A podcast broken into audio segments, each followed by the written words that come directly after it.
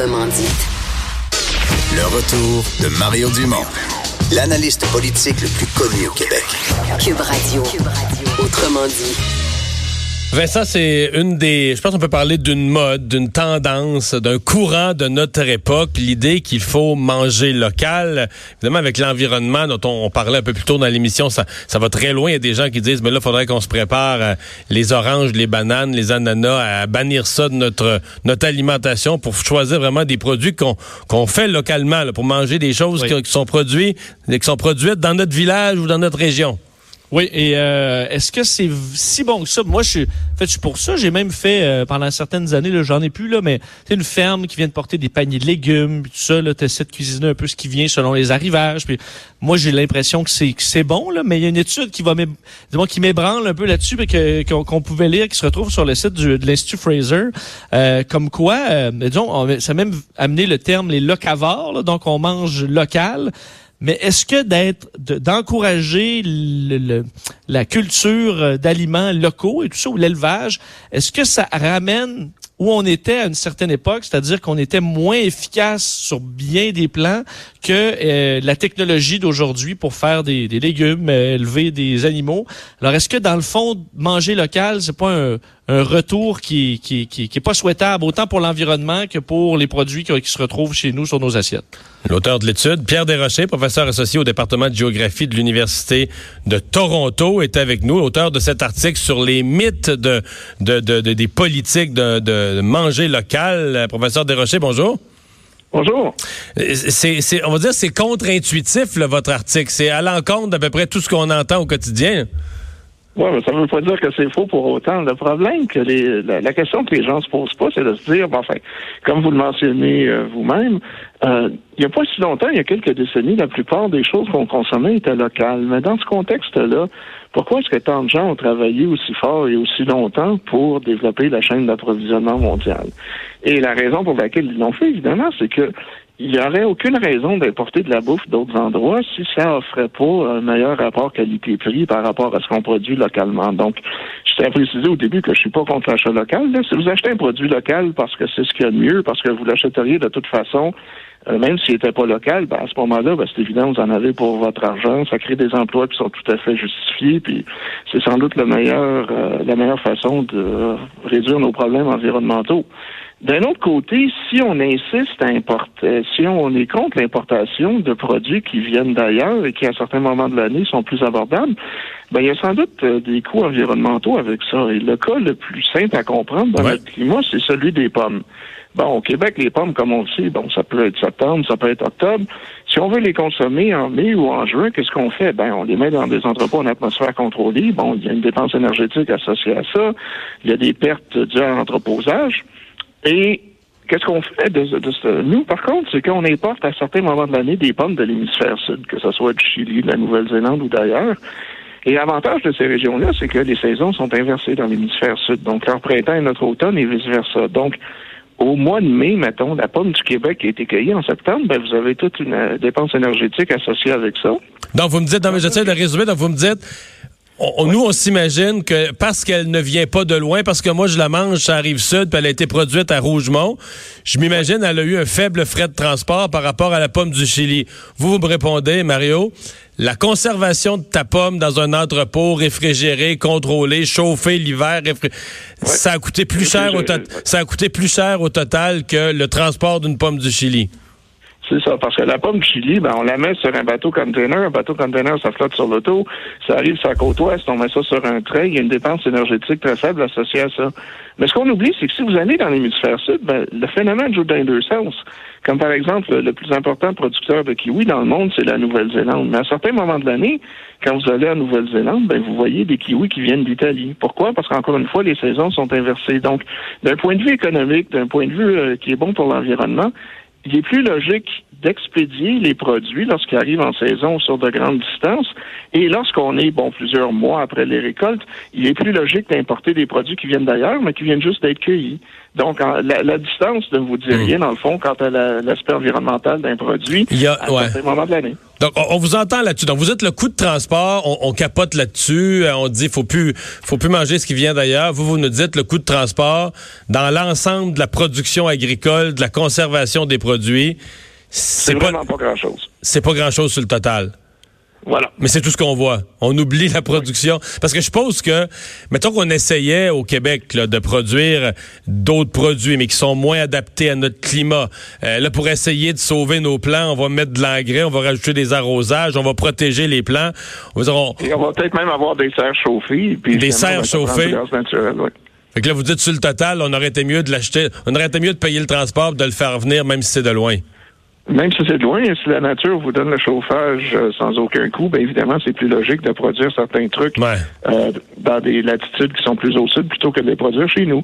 Mais ça ne veut pas dire, encore une fois, qu'au Québec, à certains moments de l'année, pour certains produits, on n'a pas un avantage et que c'est pas dans notre intérêt de les exporter dans d'autres régions plus loin.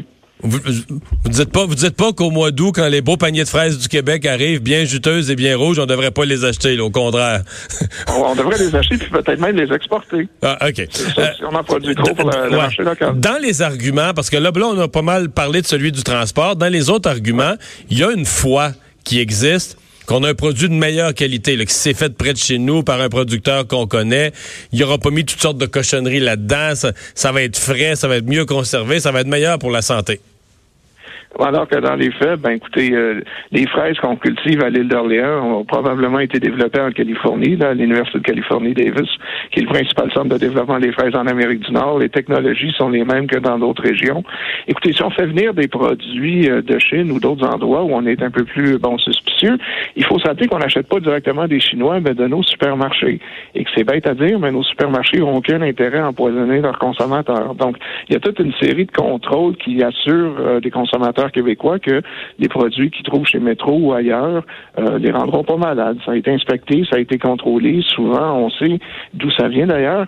Alors que parfois, dans les fermes locales, surtout celles qui croient bon à des technologies organiques, peut-être que euh, le fumier n'a pas été composté de façon correcte. Et si vous regardez la plupart des cas euh, d'empoisonnement alimentaire euh, depuis deux décennies en Amérique du Nord, ça vient typiquement de petites fermes organiques où justement, bon, il y a des problèmes avec le fumier ou avec autre chose.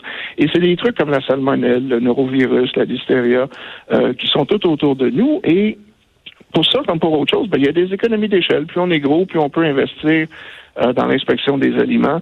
Et dans le fond, on a importé d'une grande ferme avec euh, les, des technologies les plus avancées au monde d'autres régions et peut-être souvent plus sécuritaire pour les consommateurs que d'acheter ça peut-être d'une opération locale qui est un peu plus broche à foin ou en tout cas qui n'a pas les moyens d'investir euh, dans des technologies de contrôle.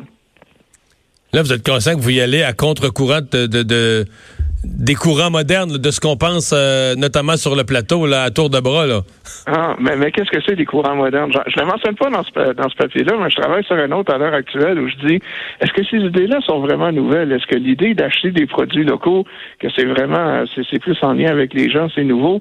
Non, et, je déteste dire ça, mais quelqu'un qui disait la même chose, en fait, le parti nazi dans les années 30 disait justement ben les, les, les, les Allemands ont élevé euh, se sont développés en conjonction avec la bouffe locale. Donc, les Allemands, à l'époque, dans les années 30, disaient, ben, il faut manger du pain noir, il faut manger des pommes, il faut arrêter de manger des bananes, il faut arrêter de manger des oranges, c'est pas naturel. Bon, c'est un cas extrême, mais comme je vous dis, quand vous dites les idées modernes, non, c'est des idées qui réapparaissent à chaque génération et qu'on doit malheureusement déboulonner à chaque génération. Mhm.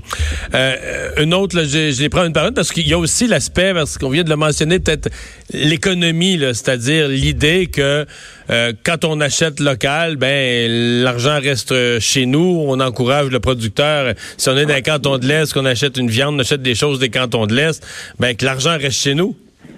Bon, encore une fois, si on en a pour notre argent, puis c'est le meilleur produit disponible, aucun problème. Mais on ne crée pas des emplois en appauvrissant les gens. Si vous payez plus pour acheter de la nourriture euh, qui est de la même qualité, ben, vous avez moins d'argent pour euh, dépenser sur autre chose. Et on crée des emplois, ben, justement en payant moins pour certains produits et en ayant dépensé, en ayant de l'argent à dépenser euh, sur d'autres produits. Donc, au total, l'effet est négatif. Oui, vous allez mettre en place peut-être un cultivateur qui n'est pas compétitif, mais ce que vous voyez pas, ben, c'est l'argent que vous dépensez pas chez votre coiffeur ou cinéma, hmm. acheter peut-être d'autres produits québécois.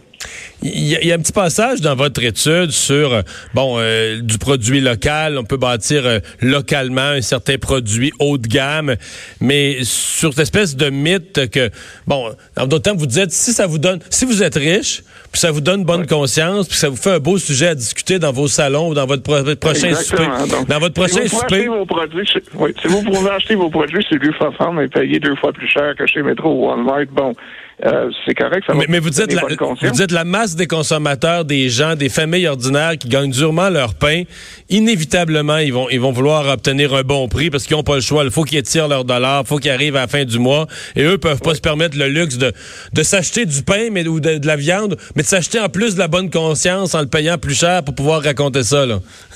Mais le problème, c'est qu'ils ne devraient pas se donner mauvaise conscience. Ils font ce qui est la, ils font ce qui est la chose la plus logique. En fait, c'est des gens qui payent trop pour leur bouffe, euh, qui, selon moi, créent des problèmes et qui entretiennent des, des mythes qu'on doit déboulonner.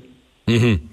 Alors, vous êtes sûr qu'ils achètent ce qu'il y a de moins cher sur le marché de- en s'assurant d'une qualité euh, En s'assurant d'une qualité. Il n'y a rien que vous si vous allez pour euh, l'aliment le moins cher chez Metro ou chez, Cos- chez Costco ou ailleurs, il n'y a pas de problème. Vous faites ce qui est bon pour l'économie, vous faites ce qui est bon pour l'environnement.